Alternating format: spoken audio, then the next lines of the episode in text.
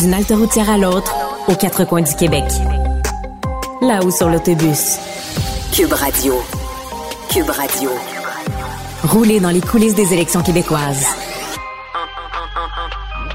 Antoine Bon jeudi à tous. Aujourd'hui à l'émission, peut-on vraiment faire un lien entre immigration et violence, entre fin du français au Québec et immigration?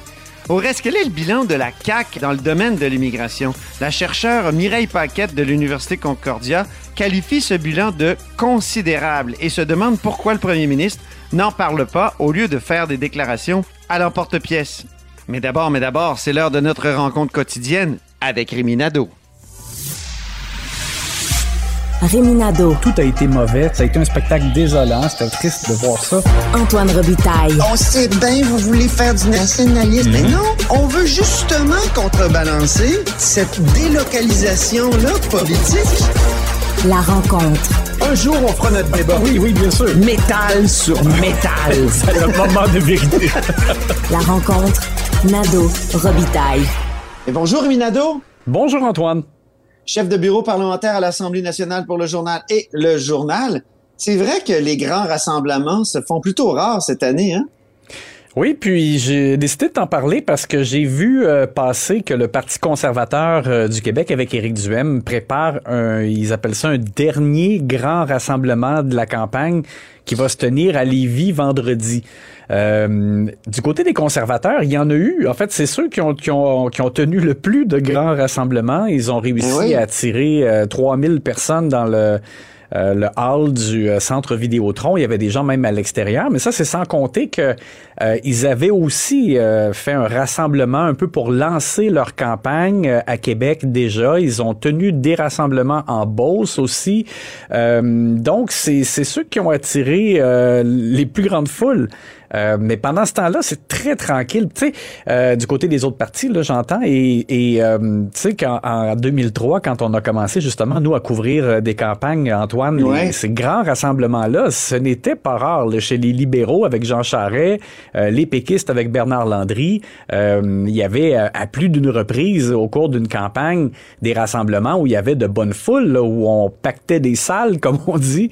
ça s'est vraiment on a posé la question à à Gatineau, on avait posé la question justement à Marise Gaudreau, la députée euh, de, de Hall, et elle, elle avait dit, on dirait que les gens aujourd'hui se contentent d'un like sur sur Facebook. Donc, euh, il y a un lien avec la virtualisation du monde et des, rapports euh, humains, je pense. Et, mais c'est vrai que les conservateurs, eux, réussissent à faire des. Écoute, même dans des restaurants, là c'était impressionnant quand le chef se présentait. Il y avait beaucoup de monde, les restaurants pleins à craquer.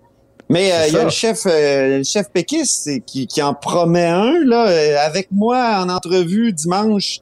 Il a dit ça sera un grand rassemblement. J'ai dit aussi grand que celui des conservateurs. au début, il a dit oui. Après ça, Nicolas Lachance, il a dit non, non, j'ai jamais dit ça. Bon, alors on verra. oui, parce que moi, ce que je pense, c'est que là, les autres veulent pas souffrir la comparaison.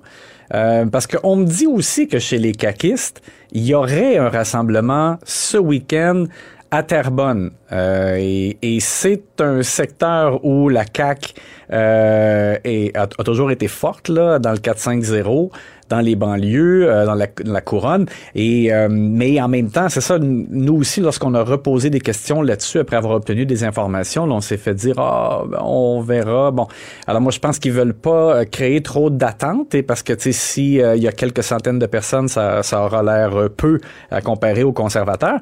Mais donc c'est très particulier. Il y, a, il y a les solidaires qui, ont, qui ont tenu un spectacle en Estrie aussi, mais sinon là c'est c'est plutôt rare. Est-ce que ça serait le vieillissement des partis politiques? Je, je, vieillissement des militants, donc des militants plus âgés, ça sort moins. En tout cas, on l'a vu chez les libéraux. Écoute, les, les, les militants que Dominique Anglade a croisés, notamment à Montmagny, là, c'était vraiment des personnes très âgées. Euh, par ailleurs, euh, justement, est-ce que c'est ça?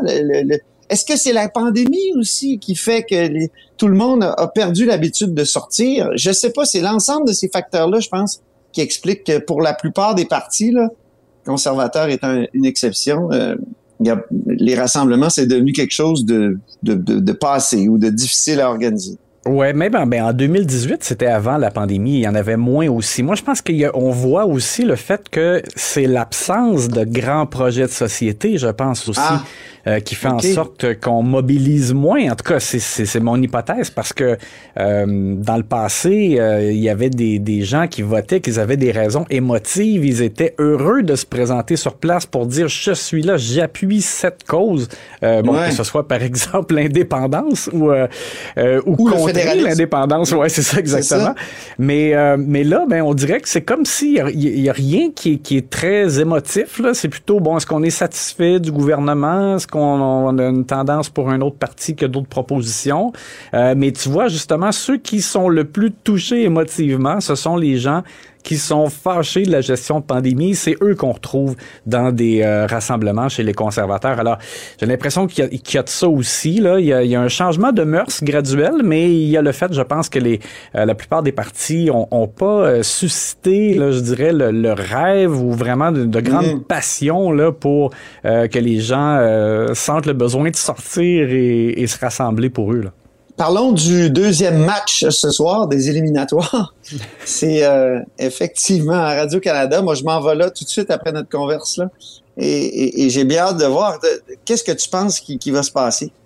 Ben, c'est sûr que comme il y a eu le face-à-face -à, TVA, je pense que les chefs ont eu l'occasion d'enlever une couche de rouille un peu là en matière de, de débat euh, et qui vont s'adapter. Ils savent quelles ont été leurs lacunes la semaine dernière. Je pense que donc ils savent quoi corriger, comme par exemple François Legault, là, c'est, d'une évidence là, totale. Là. Il n'avait mhm. pas l'air d'avoir envie l'autre fois, donc là, il faut qu'il ait l'air d'avoir envie de faire un nouveau mandat, puis de, dire aux gens pourquoi euh, que ce serait bien que la CAQ euh, poursuive son travail. Ça, ça ferait quoi? Il faut qu'il soit plus souriant. Bon, alors dans son cas, c'est très facile euh, comme changement de cap, je dirais, opérer.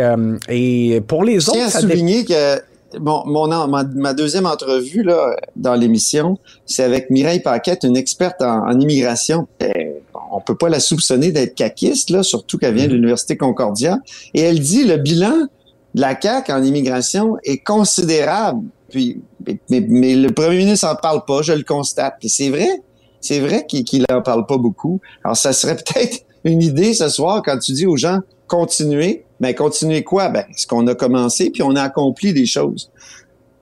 Alors, oui, ça, euh, ça, serait mon conseil euh, gros bono à M. Legault. Exact, parce que M. Legault n'a pas été, on dirait, vendeur de, de quoi que ce soit euh, la semaine dernière. Euh, non. Dans le cas de, de Paul Saint-Pierre Plamondon, ben, je, je, pense que la semaine dernière, il n'y avait aucune attente à son endroit. Les gens l'ont trouvé euh, sympathique, je pense, ont aimé son attitude. Par contre, là, cette fois-ci, c'est comme si le fait d'avoir paru comme quelqu'un qui avait bien fait, ben là, il y aura davantage d'attentes et je pense qu'il faut qu'il en profite quand même pour euh, tenter de marquer des points. Dominique Anglade, je trouve ça dommage à dire, mais moi, je pense que sa, performance ne change rien à, à, la débandade, à la glissade qu'on observe euh, des libéraux, parce que je pense que c'est pas particulièrement de, de, sa faute, en tout cas pas de son attitude en débat.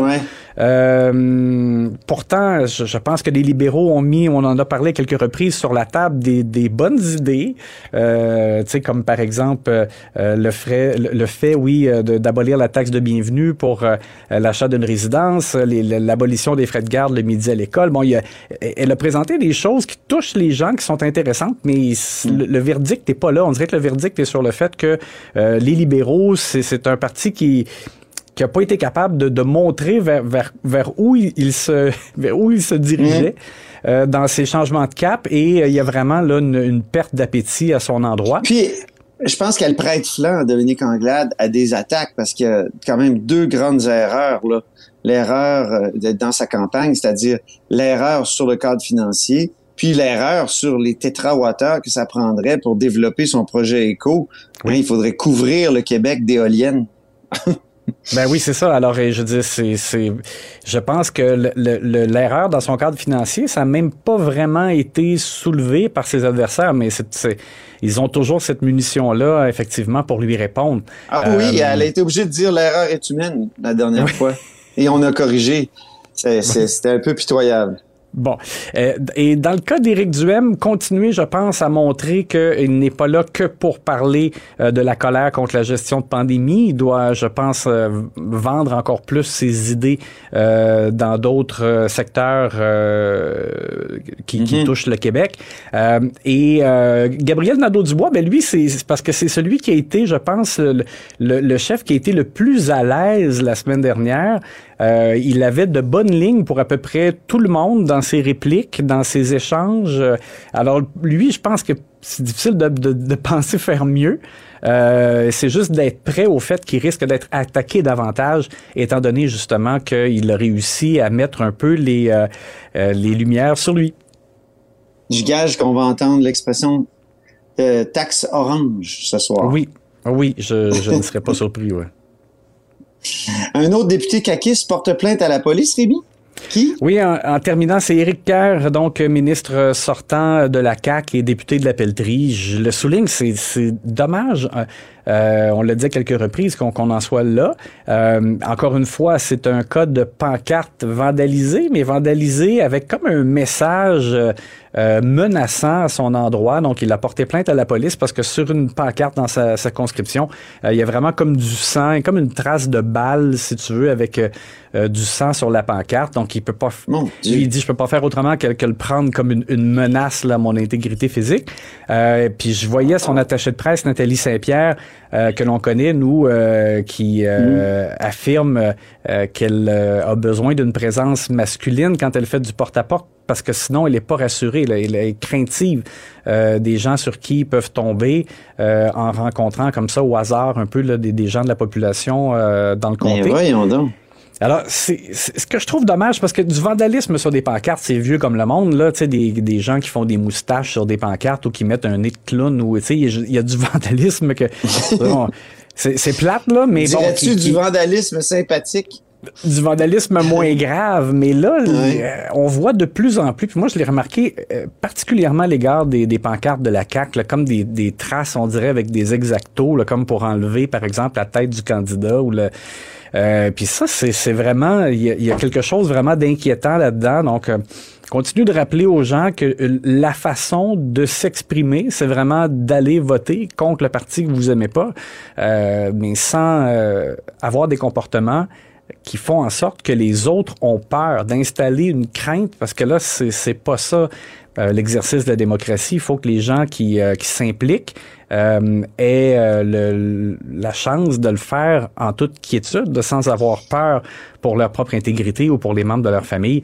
c'est vraiment de base. On espère qu'il y aura assainissement. Et puis par ailleurs aussi, je voulais dire que je trouve qu'on il y, a, y en a été question il en était question beaucoup, brièvement, le quand il y a eu de euh, Marois Risky aussi qui avait porté plainte, mais il faut pas que ça tombe dans l'oubli par la suite. Je pense que les partis doivent se prononcer sur qu'est-ce qu'ils ont à, proposer comme solution là, pour assainir le climat social.